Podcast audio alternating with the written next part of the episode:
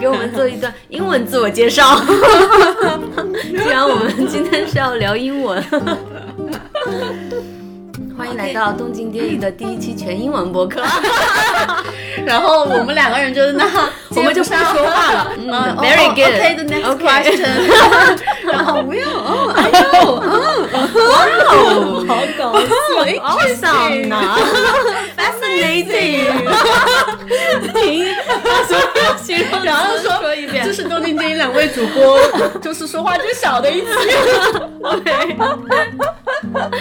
哎，笑死了。Hello，大家好，欢迎大家来到这一期的动静皆宜，这是我们的第十二期节目。然后呢，我们的嘉宾依然是 Fiona 小姐。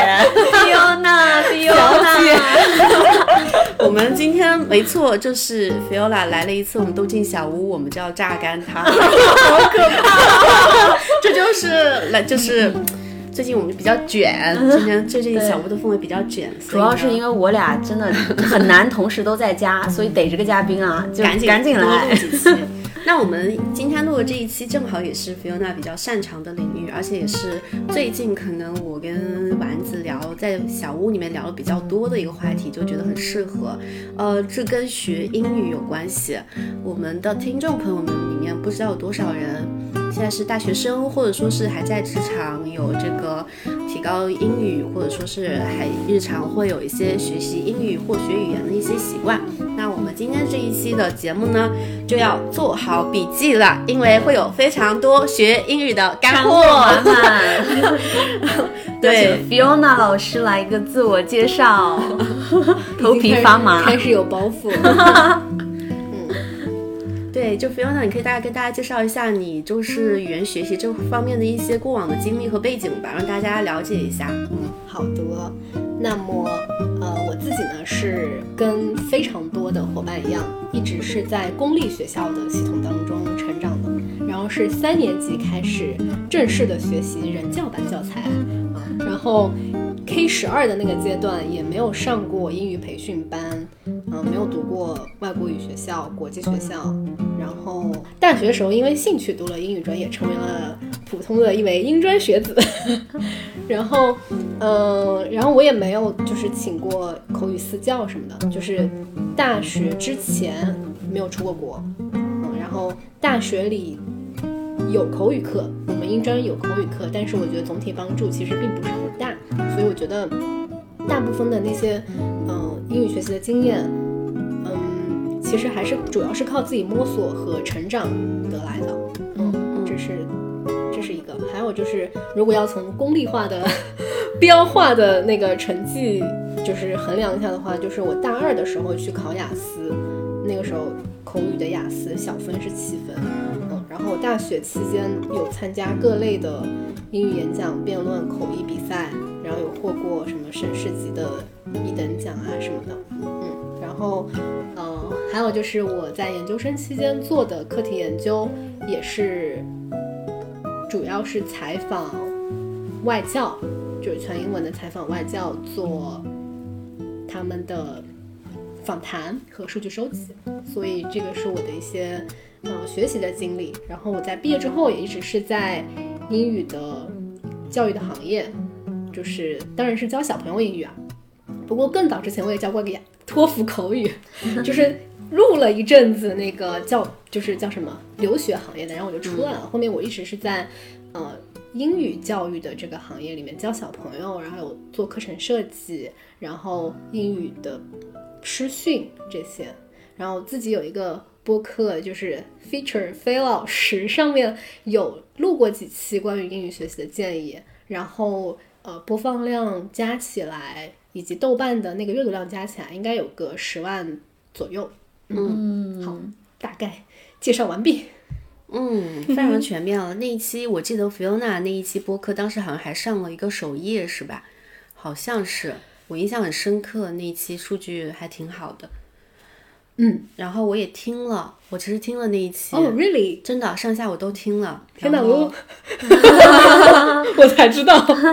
听了，就是当时听完之后，我还觉得，嗯，我就这个方法挺好，我要不要也试一下？最后就是没有坚持下来。可以聊一下为什么没有坚持下来？啊，一我觉得跟你一个方法没有关系，就是跟我那段时间学语言背后那个动力没那么动机动机有关系。对，因为我觉得这就这就可能要聊到我们接下来要要聊那个话题嘛，因为。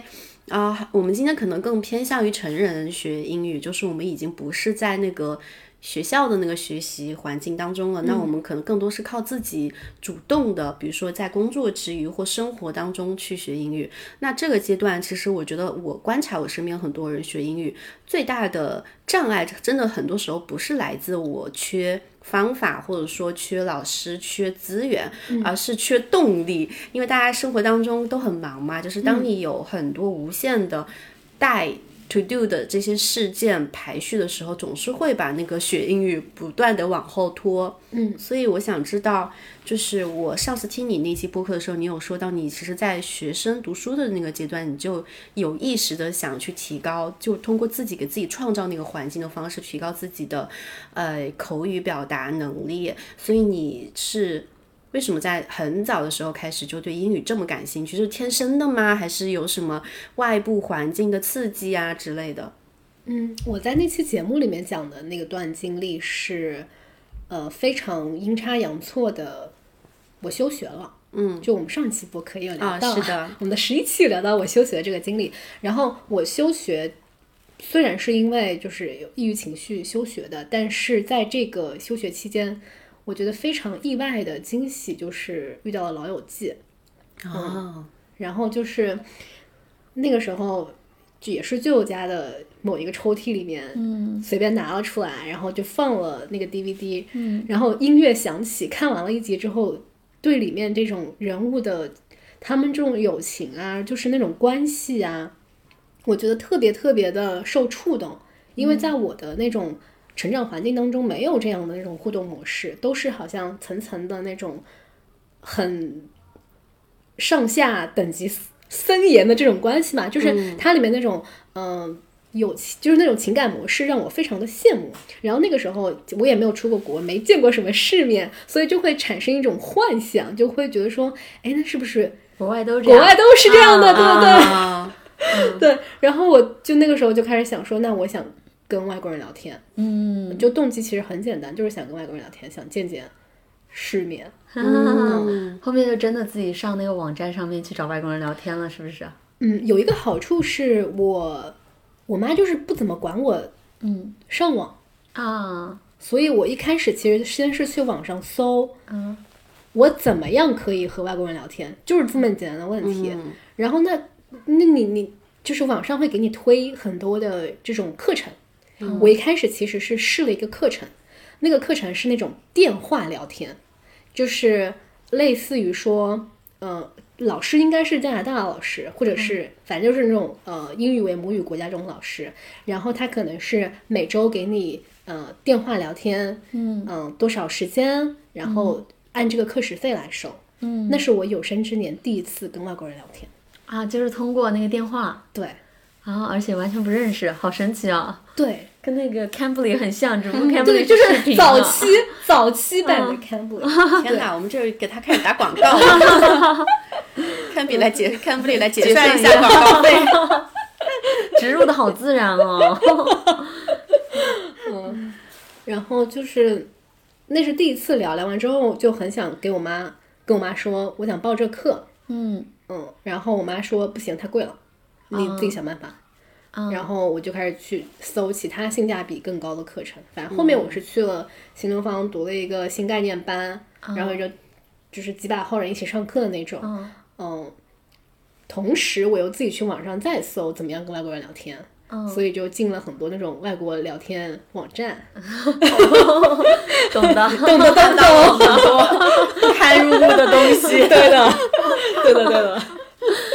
嗯，对我我上初中的时候，其实也会就是上网，就是上那个好像什么 penpal 点 com，就是去找笔友，就是但我们是纯写信的那种，用英文写信的那种，还写过一段时间。嗯。嗯，所以你们在读初中、高中的时候，都已经开始就是对语言和英语，不过包包括说跟就是另外一个文化环境下的人交流这件事情很感兴趣，是吗？那个时候就嗯有了吗？真的，我我觉得我好像也是，我天然对英语还挺感兴趣的。但我最开始没有遇到一个好的老师，就我上小学的时候，那个老师特别的不好。我还记得我在网上就是我在课堂上还跟他抬过杠，因为他直接在课堂上面骂我们都跟猪一样。他可以跟我们高中老师一样，是的，也是英语老师。对，英语老师直接就是班主任，就说蠢的跟猪一样啊，一模一样。哇，好可怕！所以，所以，所以我就是觉得回想一下我学生时代为什么对英语没有这种憧憬和向往啊？我觉得跟老师的教学方式有很大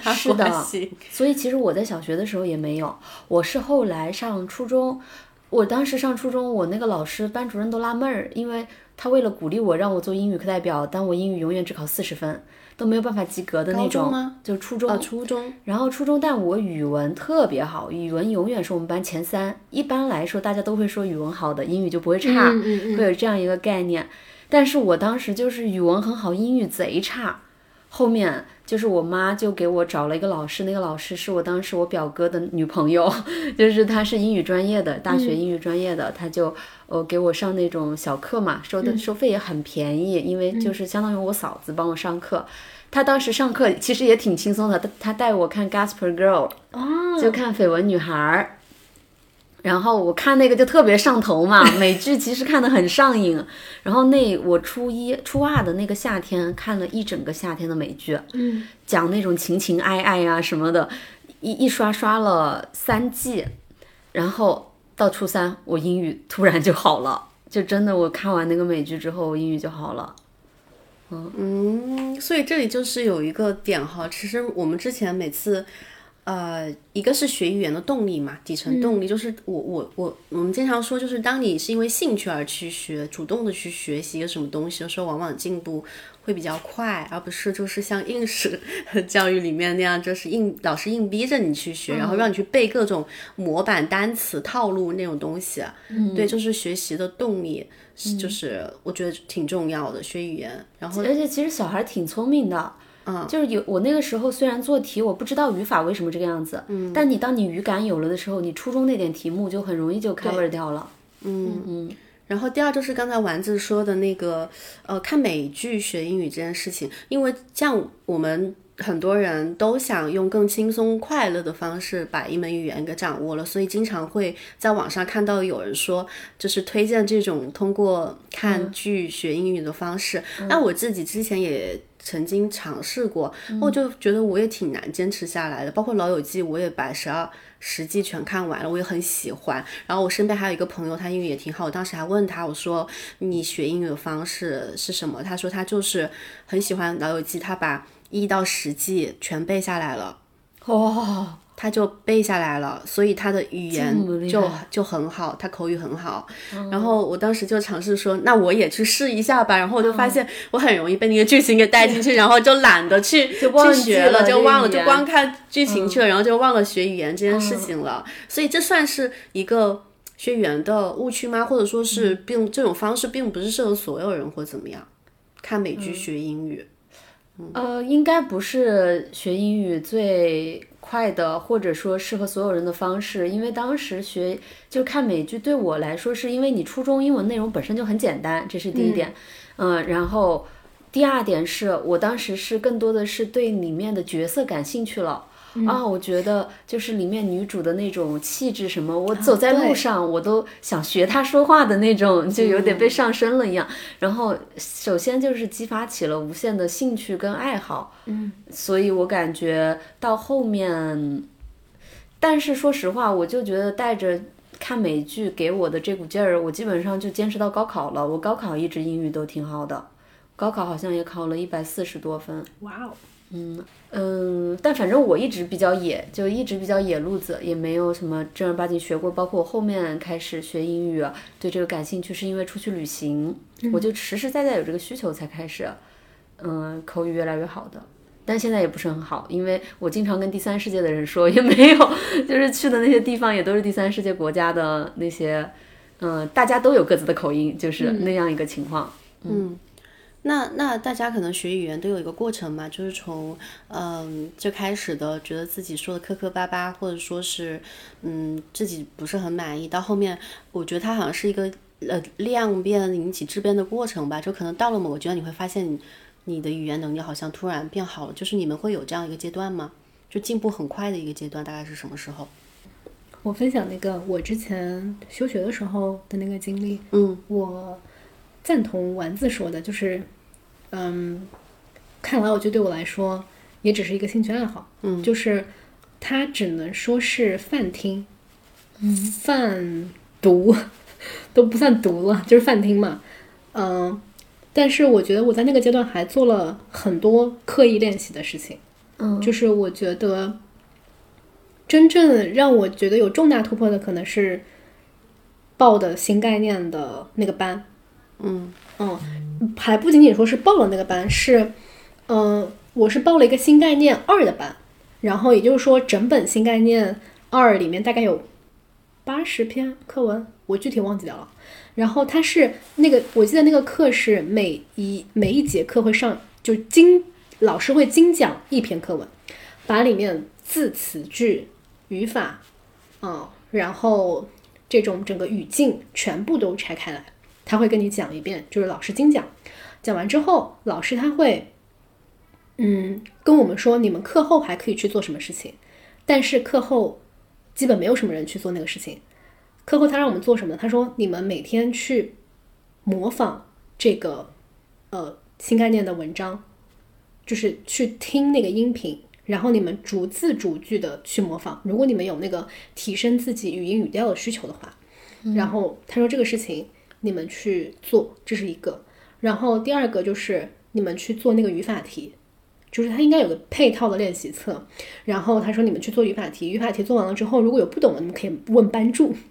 嗯，然后还可以把自己的语法题就是错的都整理起来。然后就是这些是额外的东西，就除了他上课精讲那个时候额外的东西，然后我全部都做了。毕竟休学嘛，也没有什么 没有什么其他事情，然后我都做了。嗯，然后还有就是他会，嗯，除了那个课文之外，他其实还给我们会有一些网站，他说你们可以挑你们感兴趣的一些话题，每天泛读一篇，因为他上课其实那个是精读，他说你们可以去泛读一篇，啊、然后可可以用你自己的话输出概括一下。所以说这些是老师上课时候给的一些建议，他说是可做可不做的，因为他不会来检查。但是我全部都做了，就是因为太闲，然后也是因为确实可能比较想比较感兴趣。然后还有一个是我，我觉得那个时候我的观念就是，我觉得学习就是刻苦的，就是我没有觉得学习是轻松的，嗯，所以我一直带着这种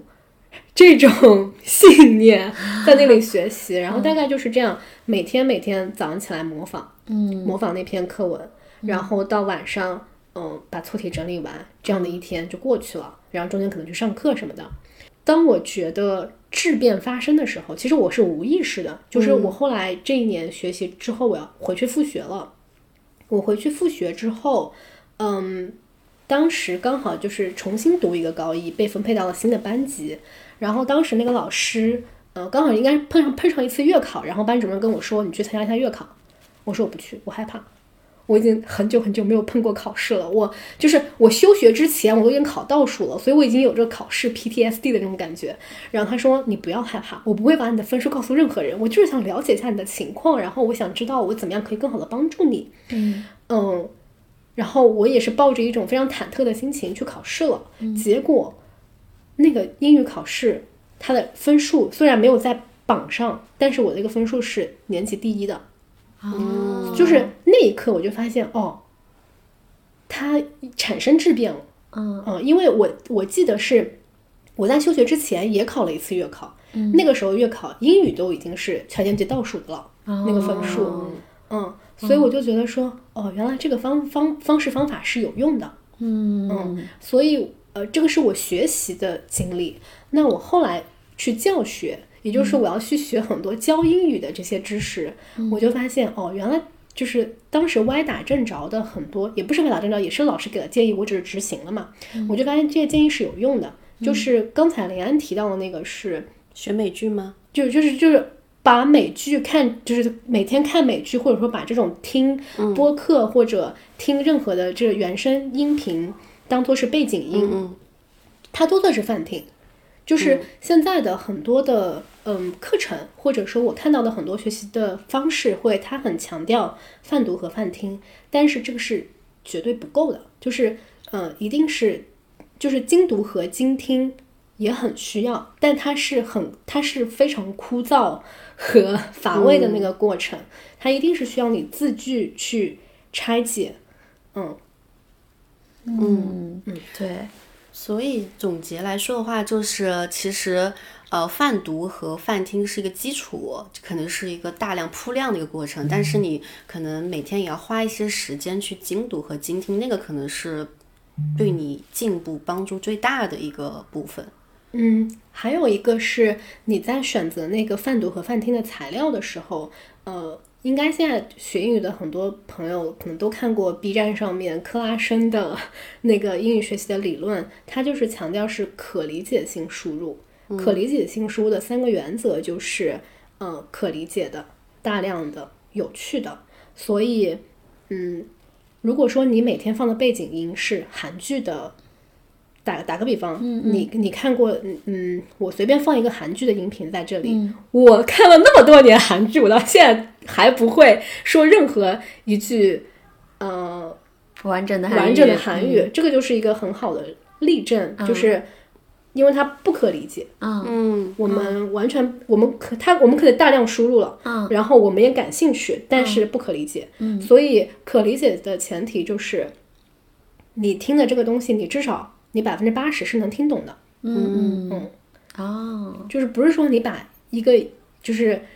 很难的，就超出自己理解能力范围以外的音频反复播放。所以这是我可能不会选择像我用 BBC 和 CNN 或者 VOA 这些新闻英语来作为我的所谓的磨耳朵的素材，因为一方面可能也是我不是那么感兴趣，另一方面我真的听不懂，就里面有太多的这种时政、专业新闻，然后可能有很多跟我的生活完全没有不关系的。相关不相关的，我就理解起来很难。嗯。所以，嗯，我之前会很推荐我身边的朋友去听那个什么 Round Table China，啊，就是因为它首先它跟我们生活很贴近，它的可理解性的成分会更高一些，它不会在它的认知程度上就让你觉得啊这个东西是跟我很遥远的，它可能就是在用英文聊中国发生的一些事情。然后第二个，呃，因为跟你相关嘛，你可能感兴趣的程度会更高。嗯，然后你大量听它的话，可能这个进步的概率会比你可能大量听 CNN 的新闻，嗯进步会大一些。当然，我这个是对于一个 general 的需要提高英语的同学来说，嗯。嗯，对，是。那你后面也可以把你推荐的适合一些语言学习者听的那个英哦好的文播客的 list 给到我们，我放在 show note 里面。我自己听的也不多，但是我会 呃推收刮一。些是吗？对对推荐对一些。好的，我感觉刚刚就是，呃，你刚刚林安你问说就是进步最快的一个阶段嘛，我能想到的也是这种，因为也是这种考试所呈现出来的。因为成年以后其实没有一个特别，就可能进步它也是循序渐进的。嗯，你你不会感觉说变化那么大，但是像刚刚我们说的，我们去前一次参加考试跟后一次参加考试，它的分数是很明显的摆在面前的，就会感觉进步很大。然后我刚我刚刚说到我进步很大的一个空间是在那个暑假嘛，我可能英语之前是考四十多分，然后我突然就可以第二次考试就暑假过完我就考九十六分了，就老师们都惊呆了，觉得开窍了这个小孩儿。但是除了说我那个嫂子，现在虽然我哥跟他没有在一起啊，就是之前那个嫂子，她她他们他带除了带我看那个《绯闻女友》以外，他还做了一个事情，我觉得是挺有帮助的。他就每一次过去，他都要让我用英文去讲我前一天发生了什么。哇，就是你会发现这个东西有用，你真的就是会变成你的输出方式，而且很奇妙。就当嗯，我以前比如说我以前在上英文课的时候，我最多就念课文，就很很枯燥的那种对话，然后他跟我其实没有直接关系。所以当我要用英文说真实的我生活中的事情的时候，嗯，我会觉得这个东西太有意思了，就是它好像，而且当我说另外一门语言的时候，我有种不同的人格上升一样的，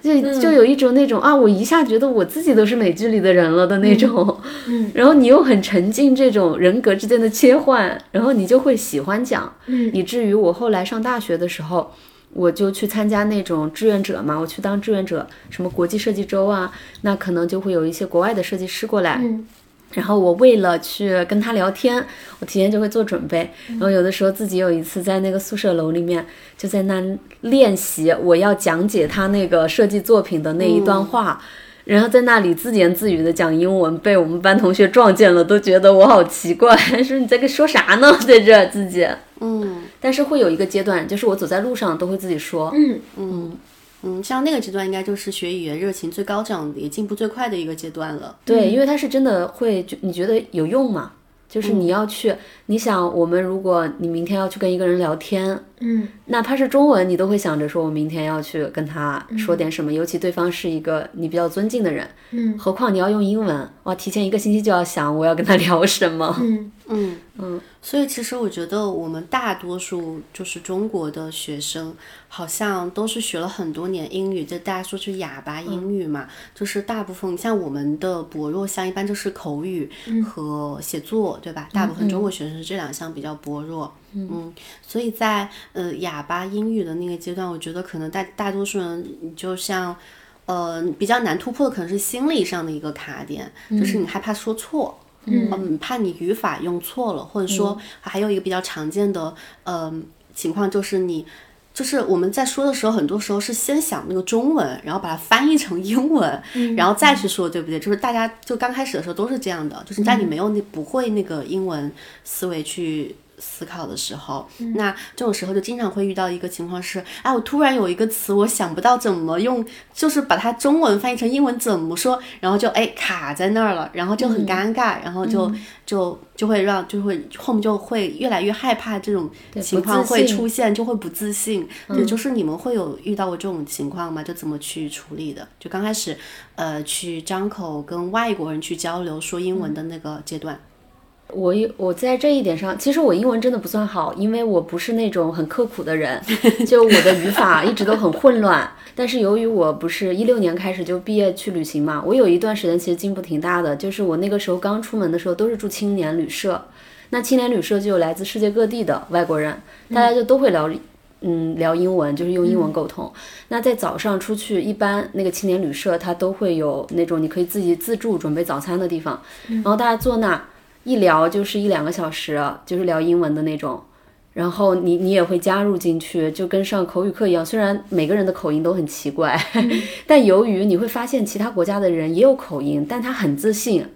然后你也会被这种自信所带动嘛，你也会很自信的去表达。然后包括有的时候我可能去一个 live house 或者去一个酒吧什么，我就是点杯喝的，那边那个老外过来跟我聊天，他就能跟我聊很久。然后我就发现，其实老外他们觉得你一个中国人，你会说英文已经很了不起了。是的，他根本不会那么在意你的语法。从来没有一个老外在跟我聊天的过程当中说 “no”，就是你这个 grandma is wrong，就是你只有老师会这样说。对对，从来没有人把我的语法这么揪出来过，以至于我很长一段时间经常忘记用复数或者我的人称。有的时候可是老外自己可能有时候也也会说错的。经常他们也搞不清楚。对对对，就包括我后来学西班牙语也是，我发现很多人就是 native speaker，他们自己的语法也是会用错的，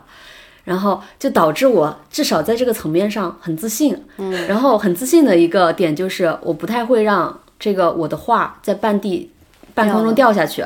就我如果遇到，比如说我现在有一个词，呃，就比如说我现在有一个充电器，我不会讲充电器 charger 怎么讲。那我可能就会跟他讲说，呃，就会跟他解释一堆，我的 iPhone 现在 is power off，我现在需要让它就是重新满电，就是那个小小的东西连接这个东西的 那个东西叫什么？然后他叫这个，我说对，就是这个 charger，然后我再继续下去，就是我会用很多的句子去描述我忘记说的这个单词，但我也不会让这个单词落地。嗯，然后这个样子，这个对话就会持续的进行下去了。嗯。嗯，但确实，我后来发现，其实对很多人来说，他心理层面上到那里就已经崩了，就已经会觉得我的英文不行了，嗯就已经开始开始感到信心就尴尬了。对，已经开始尴 尬了。但是如果说我继续把这个对话描述出来了，就不会尴尬。对，嗯我在以前就是学英语的时候，我也会很模板化的，包括口语的时候，就是背句型，我们不会背很多句型嘛。然后我那个时候还分不清楚什么书面语和口语，我经常把那种。写作里的常用句型，什么 "In my opinion, it's the 啊 high time that" blah blah blah 这种，我就会用在口语里面去跟老外交流，然后他们会觉得很奇怪，就是，哎，怎么这个这个话要说这么长的吗？然后我印象最深刻的就是打开我新世界的是，我大概是大二的暑假去尼泊尔呃支教，然后当时同行的有一个中国的男孩儿，嗯、然后他英语不不算特别好，但是他特别会交流。然后我们去，我还记得是泰米尔街的一个超市，泰米尔区的超市里，他要去买一个刮毛器，嗯。然后他不知道那个 shaver 怎么说，然后他就跟那个店员，然后他跟尼泊尔的当时那个店员也没办法用英语交流，嗯，嗯，他们好像有一些也不太会讲，只会讲印度语嘛，对对对嗯，然后他就把他的腿放到 放到那个收银台上，然后然后他说滋，然后那个小哥就秒懂，他说 Oh I know，然后就把他带到那个那个，他说 Is it this？然后他说 Yes Yes Yes，然后我当时就绝了，我当时就觉得语言。语言不就是用来交流的吗？对对对对对，而且你说到这个点，真的就是让我回忆起很多那种旅途中的瞬间，因为有的时候你会说英文，对方不会啊，嗯，就是很多国家其实他也不会说的时候，他就是。你这种比划，对很多时候就是比划，就会出现各种各样奇怪的场景。最后会发现语言它原来就是这个作用，你就不会把它放到一个那么神圣的一个地位上。嗯，嗯对的，而且我发现，就是有的时候，你比如说这次我去那个欧洲嘛，我会发现有些人我交流起来会很顺畅，就是他你跟他聊天，你你。不会去把所有注意力都放在哦，我下一个句型怎么说，或者说我下一个词要怎么用上，就是你就很自然就就聊下去了。就是我有些时候可能是这个人让我舒服或怎么样，我就会交流起来也会很顺畅，不会觉得语言是个障碍。但是有的时候跟有一些人交流的时候，就是这个人可能会让你觉得太紧张了或怎么样的时候，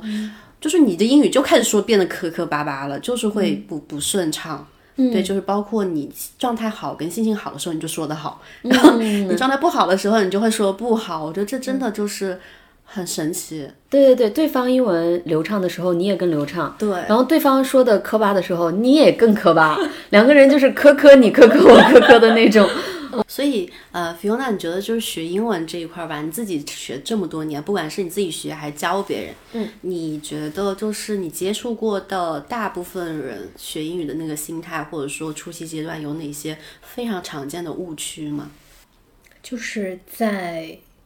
口音上，因为自己的口音不好，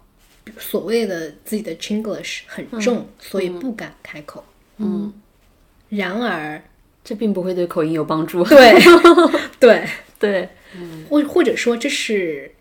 嗯两件事儿，就是我们把 speaking 拆开来看，嗯，它有 pronunciation，嗯。它还有自己的 fluency。嗯。你通过刻意练习去提高你的 pronunciation 是一个方面，嗯嗯。就是你的 pronunciation 很好，当然也不一定你的 fluency 会很好，嗯。就是你那个流利度会很好。我觉得好像大部分都是卡在这个问题，就是我的 Chinglish 太重了。嗯所以就不想说，或者说的时候不自信。对，对，是的，嗯然后我之前就问过他们，我说你们是之后想当播音员吗？还是说你们想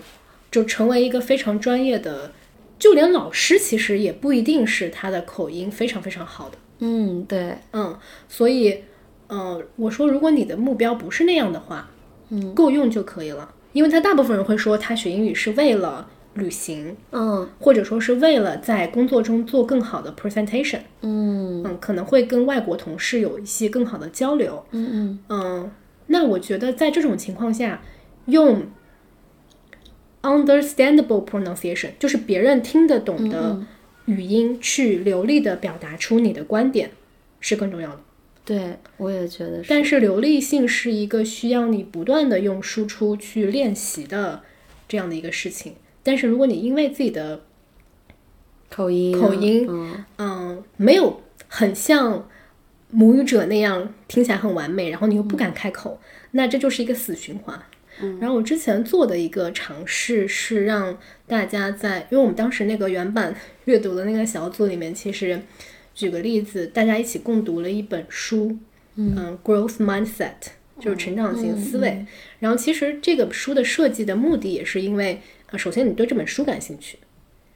就是那就是 interesting，符合 interesting 这个原则。其次是 comprehensible 可理解性的，因为我知道，比如说你如果已经过了四六级，那这本书对你来说难度不是很大，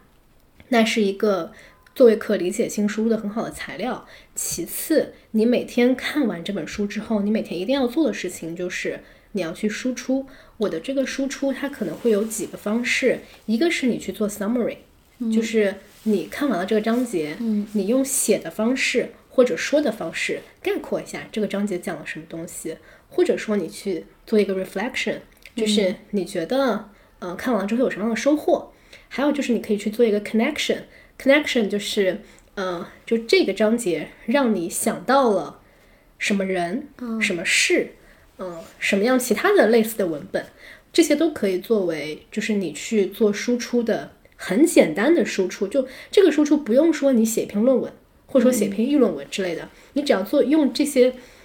呃思路做一些很小的输出就可以了。但是这个输出一定要做，所以当时做了一个尝试，就是让大家每天看完之后，你一定要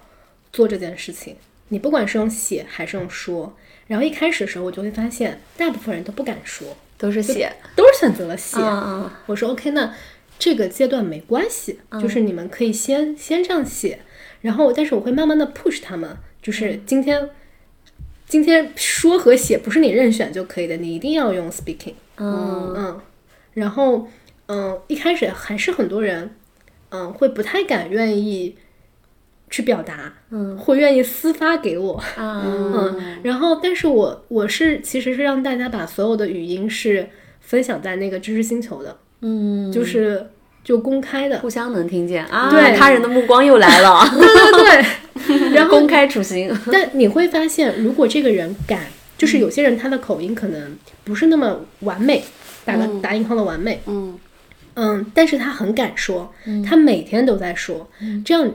等到日积月累之后，比如说等他这一本书读完，你去对比他第一天的录音和他最后一天的录音，你会发现他的流利度有很大的提升。对对对。嗯哎，我发现就是不断坚持输出是在几乎大部分的这种学习领域，做自媒体是不是也是？对对，其实做自媒体，就比如说练琴啊、弹尤克里里或者弹吉他，最成长最快的方式也是输出。嗯就你录个视频，就你每天都录视频，进步贼拉快。嗯，所以就是呃，就学语言这件事情上也是一样，就可能说。很多人长期都是在一个输入的过程，嗯不断的输入，不管是看美剧也好，还是啊、你去听新概念英语也好，还是你读小说，嗯，大大多数时候处于一个自己没有说，就是说出来的那个输出的状态，所以就一直是那种静音式的学习，嗯，所以就是这个可能是为什么我们很多人到嗯英语就是很难突破的一个很重要的原因，就至少是口语上面这一块儿。嗯但是像有时候我我我其实对我我回想我自己吧，我就觉得我有时候学英学英语，我好像更喜欢去听啊，听英文播客呀，包括去看美剧啊，或者说去看一些英文小说啊。但是到那个需要你说的那个阶段，哪怕说就不是给别人听，就是你自己自言自语那种，就是有的时候会觉得总结和说。挺麻烦的，好像消耗更多的脑细胞，然后那个惰性就会让阻碍你你你去做这件事情。而且你说出来，因为你在听、你在接收的时候，你是一个呃，就是接收者被动的一个姿态，而且你不会被评判。但是你如果说的话，哪怕你周边一个人都没有，你自己会评判你自己，你自己会有羞耻感，就这些都是对自己的评判。嗯，而且就是我会觉得他可能是会要花更多时间精力去做的一件事情，因为你要你要你要动用你的脑细胞去想我怎么组织这个语言，包括有些地方你可能还要去查查一下对对，其实他这个工作量是比你单纯去被动的输入是要花更多时间精力的。嗯，所以我喜欢旅行当中学英语这种方式啊，我完全不用被把你逼到那个地方了，你就必须得想，对吧？在那个情景当中，我的就是我的输出完全不会额外消耗脑细胞了，就是你就是正常跟人聊天，你要说话，嗯，然后必须就得说。对，你就必须得说了，对对，所以我我其实语言环境，感觉，就是对我感觉环境真的很重要，而且就是你学语言的那个动机和就是目的，最终目的是什么也也很重要。对，就像我。我之前不是说听完你那期播客之后，我知道这个方法很好，但是我就是没有办法把它坚持用在自己的生活当中。但是你像我真的就像我这里出去一次，然后我在那个语境当中，呃，我真的发现切实你的很多日常生活当中要用到这些东西的时候，然后你那个时候你再去查，你不管是你想你怎么说，还是你去查这个单词，它的动机就变了，变成我因为想完成这一场。交流，我想更好的去认识对面那个人，或者说我想更好的跟他能产生一些对话，所以我会更有动力，主动的去思考、去学、去查这个单词、去输出，就是那个动力一下子就 double 了。所以就包括你回来之后，你就更知道说我学这个东西最终的那个目的是什么，然后我觉得那个动力就会变得非常强，而且这个而且学语言这件事情就变得不枯燥了，就会变成一件很有意思的事情了。对、对，对，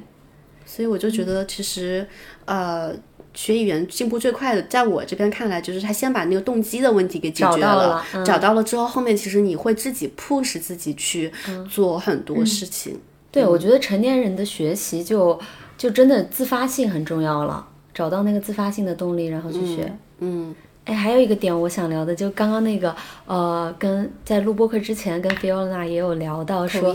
不是，就是感觉，嗯、学习一门语言，有的时候你学习的是那那那一类人群他的一个思维方式，包括有的时候，比如说我们刚刚说到说，你说另外一门语言的时候，你会感觉自己好像也有另外一个人格、或者另外一个状态，对，比如说我自己之前在那个清迈的时候，我遇到一个法国人，然后朋友在学法语，然后那个法国人我就跟他一起学嘛，然后那个法国人就很有意思，他当时教我们说那个法语，就跟我们怎么说，他就说你那味道不对，他说你一定要一定要就是相信自己，就是已经在法国街头，你就是一个优雅自信的法国女人，就是就是那种那种态度要出来。然后这样你的口音、你的各方面，你听起来才舒服。就包括刚刚 Fiona 有讲到，英国人跟美国人其实说英语，除了从基本口音以外，你从他的表达上就很快能识别这个人是英国的还是美国的。就他确实一种语言背后是一类人群的性格，这点也挺有意思的。对你会有这种感觉吗？就你说英文的时候，你的性格会有变化吗？我印象比较深刻的可能是，嗯，因为我一开始的时候口语也没有那么流利，其实做不到说经常用英语去跟别人交流。嗯，但是当我开始去用英语跟别人交流，或者当我用英语开始说话的时候，我有意识到觉察一个事情是，我更愿意用英文去表达负面情绪，表达我的脆弱，表达我对一个人的爱。哦，就是这种在我们的文化当中很难去表达的东西。嗯，但是当时我就是记得说，在我们的外教课上，因为我们外教是一个美国人，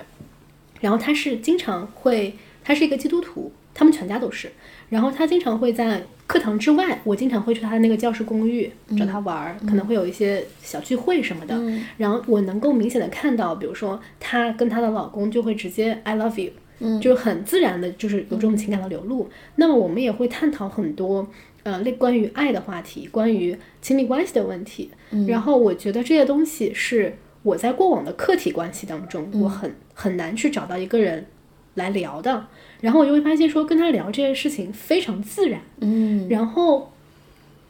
嗯，包括前面提到输出嘛，其实我大学的时候是每天有输出的，我就会躺在床上，可能就是复盘一下今天的一些感受，或者说今天有哪些经历。我在用英文表达一些关系，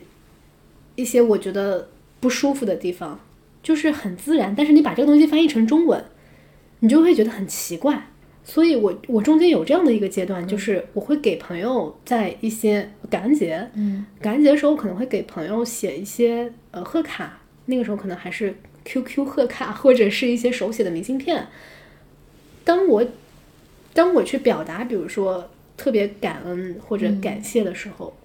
我可能会下意识的写，就是 Thank you very much with my gratitude，、就是这种感觉。嗯嗯，很难去写说我感谢你，呃，怎么怎么样。但是慢慢的，这个东西它会内化到我的一个人格，就是我会发现说，我不知道在哪一个节点，我好像慢慢的也会更愿意在中文里面去跟对方表达出我的情感。嗯我还是记得，就是我跟我妈妈第一次说我爱你，应该是在我工作几年之后，嗯这样的一个时间。但我觉得这个应该是不不知道是学语言还是可能都有，就是学语言这件事情，呃还有嗯，我学心理学这件事情等等，就是这种东西加起来，让我更勇敢的勇敢的去表达嗯这些脆弱或者情感的部分。嗯，我的这个阶段发生在学西班牙语的时候，因为西班就是墨西哥人，他更爱说我爱你，他的我爱你约等于晚安，就是那种频繁程度。所以我当我住到墨西哥人家里的时候，他就说 de guero 嘛，de guero。就是早一趟，就是晚一趟的那种，就是晚安之前都会说 el manita mi el manita de guero，我的我的姐妹我爱你，这种就很日常化。然后我觉得他们这种表达就很有爱，然后包括他们见面会拥抱啊，会贴面嘛，嗯这种语境对我也也会有潜移默化的影响。嗯甚至我之前听过最夸张的一个例子，是我有一个朋友，我在巴厘岛的时候认识一个姐姐，然后她是正儿，她是真的就是英文改变了她的人生，哦，这么夸张的一个例子，因为她在，呃，他的家庭环境特别的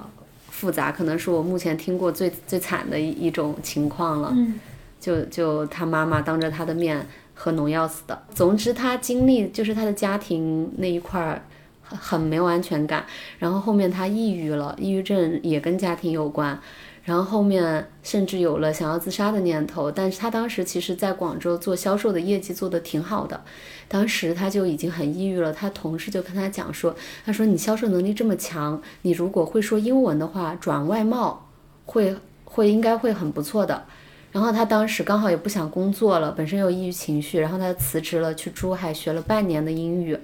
然后他说，整个世界就变了。然后因为她学完英语之后，她开始出国旅行，她后面交往了一个北欧的男朋友，然后她就开始全世界的这种旅行，包括她后面也确实去做外贸了。嗯然后她说，她每一次在说英文的时候很自信，就是有一次重生的一个感受。当时我就觉得，哎，语言真的很奇妙，因为当你说这个语言的时候，你的表达、你的思维方式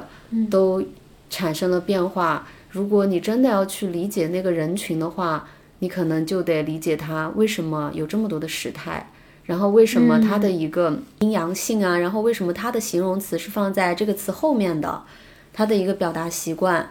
嗯，还有一些俚语，它俚语背后的一些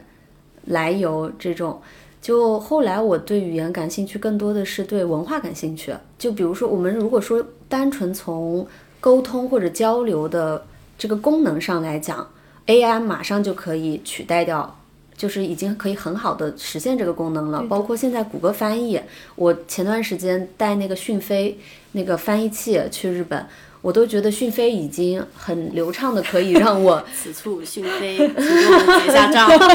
对这个，我觉得这种播客节目真的好适合做植入，对，也是挺顺畅的，但是它始终少了一种温度，对，就是少了你去了解他这样说这句话的那个过程。嗯嗯是学语言的一个魅力之一吧。但我其实对于学英语哦这块儿，我始终还是会思维上没有那么流畅的可以转过来，就是我的一些表达上面还是会比较中式，但是对方完全能听懂。嗯嗯，那就够了。对，又不当播音员，对，我也不当播音员。所以就是呃，你们在语言学习过程当中会有想这个说到思维这个问题，因为我之前在 YouTube 上看到一个英文老师，他就是讲他教就是大家说英语的方式是，他说你先学会用英文去思考。就是你看到一个东西，你首先想想到的是英文，而不是中文。就是你把这个这个东西给扭转过来，然后你后面就会觉得，就会发现自己说英文会越来越越顺畅，你越来越会用英文去表达，而不是永远都是先想中文再讲英文。然后他教了一个方法，就是比如说，比如说我们每天在我们这个现在所在的空间里面，你就环顾四周，看到有什么，比如说有电脑，你看到电脑，你首先就想电脑是就是 computer。对，然后或者说你看到一个话筒，然后你看到一个桌布，就是你每天你看你身边看的东西，你都把这个这个这个形象画面跟英文捆绑在一起去去思考，去记住这个词汇，而不是说我先呃看到这个先想哦这个中文是什么，然后英文是什么，包括嗯哪怕说你要去查词典，实在是不懂查英英词典，而不是查那种英中词典。就是把整个你的思维转转成英文的，包括就是像前面说的，可能自言自语，就是早上起来之后，我可能在做一些家务，然后一边做一边在脑子里面就用英文在想啊，现在在做个什么事情，然后怎么怎么样，全用英文说。然后包括睡觉之前，可能也是复盘一下今天这一天做了什么事情，也是用英文复盘。就是说日积月累之后，你就会慢慢的用学会用英文去去去思考。就是你条件反射的第一个是英文，不是。中文就是这种英文思考的习惯或者说方法，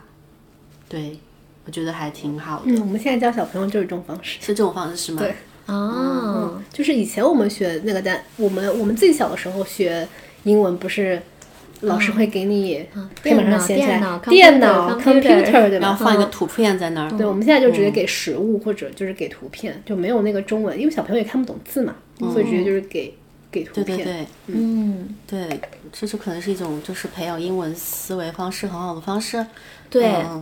然后，然后还有一个就是刚刚说到俚语和一些就是语言背后的文化背景的这个问题嘛，然后就我之前几天跟 Summer 录播客，然后他当时我就问他一个问题，因为他是嗯。二十多岁的时候去美国那边读书嘛，然后他的英文水平其实还是可以，然后在国内的时候可能考那种什么托福那些都考的分数还行，但是他说到那边去之后，其实呃如果只是一些日常的教学啊，包括交流是没什么问题的，但是确实有有一种情况之下会让他觉得挺难受，就是比如说去跟一群美国朋友一起聚会，然后大家玩一个什么卡牌游戏，然后里面有很多那种笑点。就是都是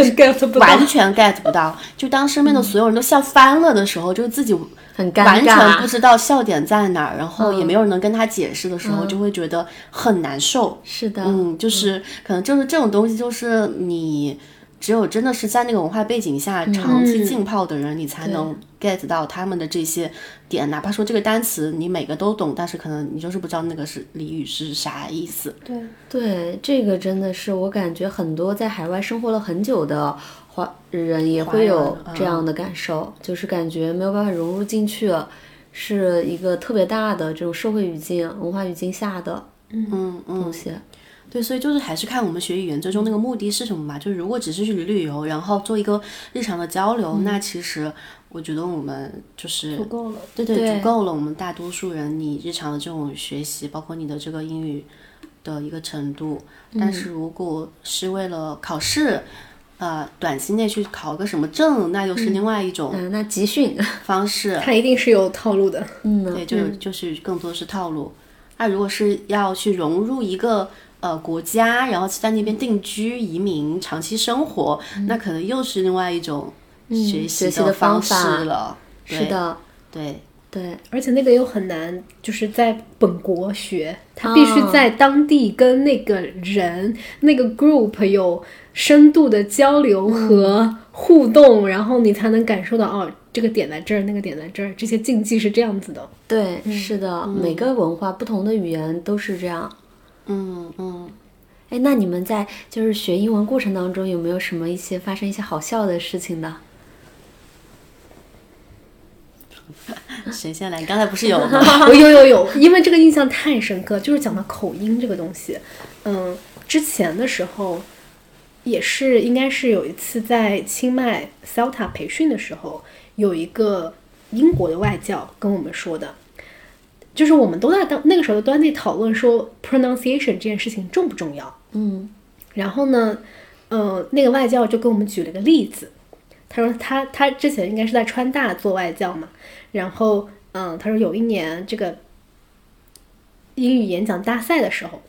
最后这个学生激情四射的来了一句，这个就是要开始上价值了，嗯，呃，Ladies and gentlemen，、Let's open our ass。然后下面的那个所有的外教和评委就懵了，什么？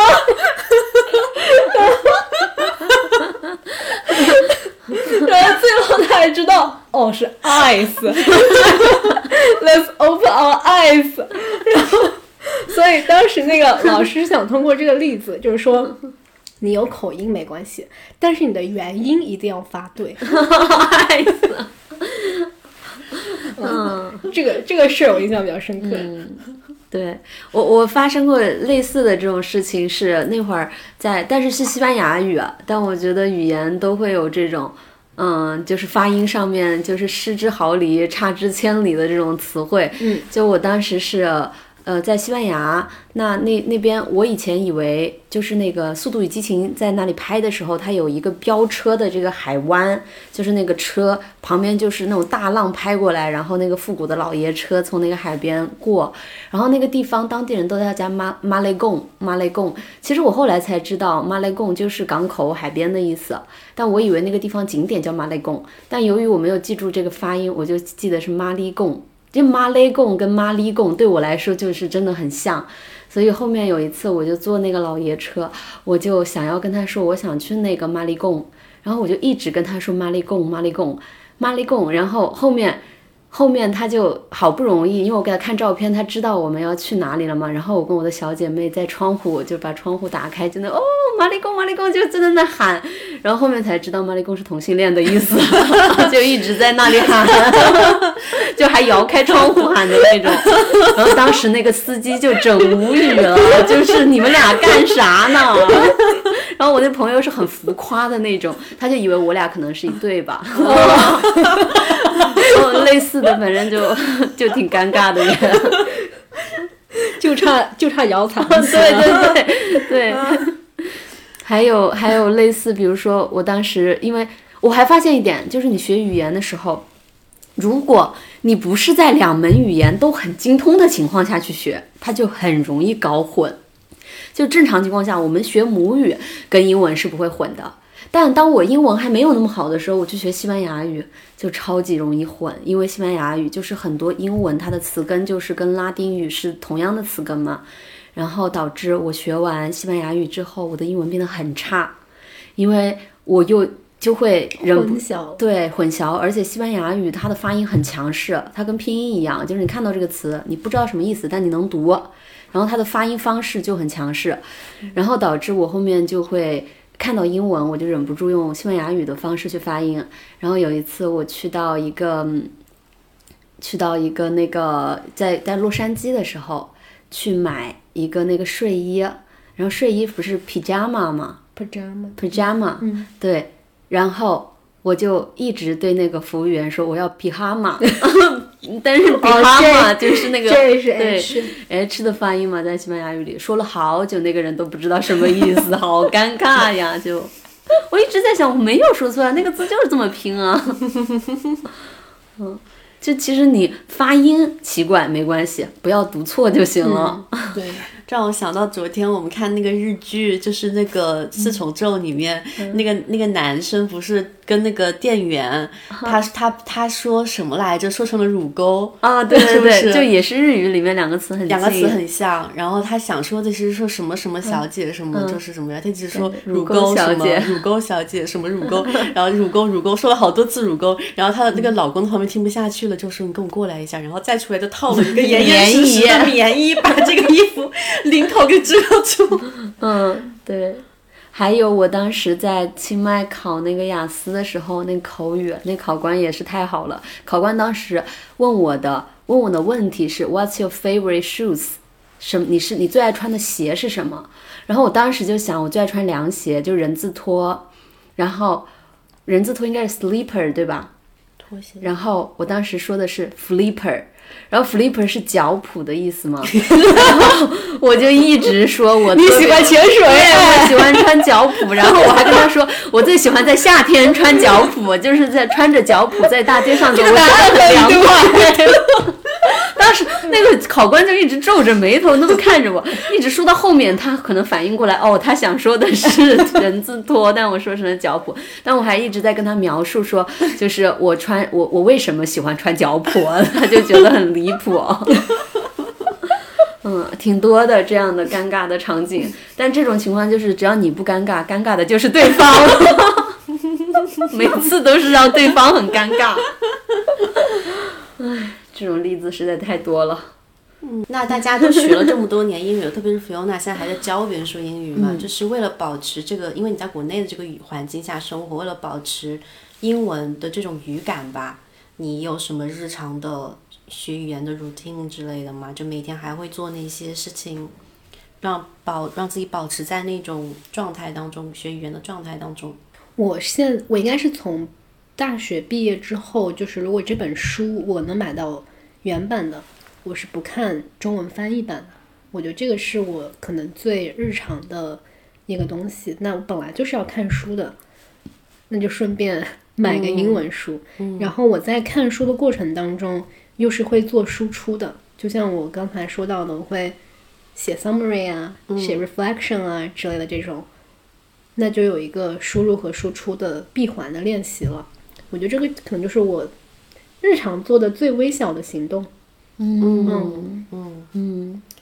对，看原版书真的，哎呀，到现在都没有坚持下来过。最近在看，我觉得真的，我就是我之前也觉得看原版书很困难嘛。嗯。但是我最近在买了几本我自己感兴趣，我觉得你刚说那个点很对。首先你感兴趣，第二是这本书可能百分之七八十对你来说是好可以理解的。然后我最近就是买了我之前看过的那个英剧，就是那个 No More People。嗯嗯，就是普通人，我很喜欢那个英剧嘛，然后它的原版那个作者我也很喜欢，他就是他的中文版小说我之前看了嘛，然后现在正买英文版来看，就是我会发现其实小说大部多数还挺易读的，嗯，而且因为你知道这个剧情你也喜欢，所以就是有的时候你会甚至会看入迷，就想多看几章那种，就每天睡前读一章，我觉得还是挺好的。嗯，那这个状态很好。对，就是读一章，然后可能就是反正我是先看一遍，当当当然肯定会有不懂的单词，那就大概先猜一下是什么意思，然后可能第二天我再来看整体，把不懂的全部都。看就查一下，然后大概再就再再看一遍的时候，你就知道哦，昨天这些这些大概原来是这个意思。就是我觉得那个印象会更深刻一点，然后把那些不懂的单词给记下来，然后记到一个本本上。可能我过几天就会看下一章的时候，我再回顾一下上一章我看过的这些英文单词，我再巩固一遍。嗯，就这个学习方法对我来说，我觉得还挺舒服的。嗯，对，对。那我可能日常唯一说有保持英语在我生活当中的。存在感的，就是有时候唱唱英文歌吧，其他好像没有什么刻意练习。对，就像西班牙语很久没讲，其实也就是会忘记。但我觉得这个东西你学了之后吧，你后面再去捡起来，你再回把自己丢到那个语言环境当中，也还是快的，激活的，嗯，会激活起来。嗯嗯嗯嗯，好的，那我们今天这一期语言学习的这个小干货。的这期播客差不多就到这里啦，我觉得还是有很多可以直接拿去用的方法的哈。嗯，对对，就太多了。是的，就是比如说做要经常做总结呀、输出啊，除了输入还要做输出，是吧？嗯。然后包括呃泛读和精读、泛听和精听，对这几个概念，我觉得都还是。至少我是听进去了，嗯马上可以用起来的。下一个阶段就开始卷自己了。还有就是，我觉得有一点有，我觉得帮助还挺大的，就是当你在跟别人有沟通当中，你忘记一个词，你可以用别的词去形容这个词，而不是说直接中断这个对话。嗯嗯，我想不到，然后我好没用啊，我好惨，然后我就我该怎么办，然后就卡在那儿了。对对对嗯对对，其实你可以很快的用其他词去形容这个词，或者替换掉这个词。把腿，把 腿对对对对对，把腿拿出来，还挺搞笑的，别人还觉得你怪幽默呢。嗯是的，反正就是我们学语言最终目的还是想认识他人、认识世界嘛，然后多了解一些不同的文化背景和不同的人。我觉得这个可能是语言背后更本质的东西吧。嗯，也是一个帮我们去。就是打开新的视野，很好的一种方式，不是局限在自己的价值观、世界观和自己的世界里面。嗯嗯，对，所以好的，那希望今天听我们这期播客的朋友们，能有所收获。对，然后也真的能实践起来吧。不管你现阶段是因为什么原因要学英语，嗯，嗯，对，我觉得其实我们刚刚说的这种方式，不只是对英语，其实对学习不同的语言都是呃有用的，还有做 IP 也有帮助。做 IP 也有帮助。对对，就是你想去啊、怎么说？哦，对，你想去结交外国朋友，想谈恋爱也有帮助。这个就是叫什么一餐多吃，啊，一鱼多吃，嗯，好一鱼多的，吃。好的，嗯，感谢 Fiona 来做客，也希望就是欢迎 Fiona 多多来做客。好的，谢谢大家大，家喜欢 Fiona 在下面留言哦，拜拜。拜拜拜。嗯。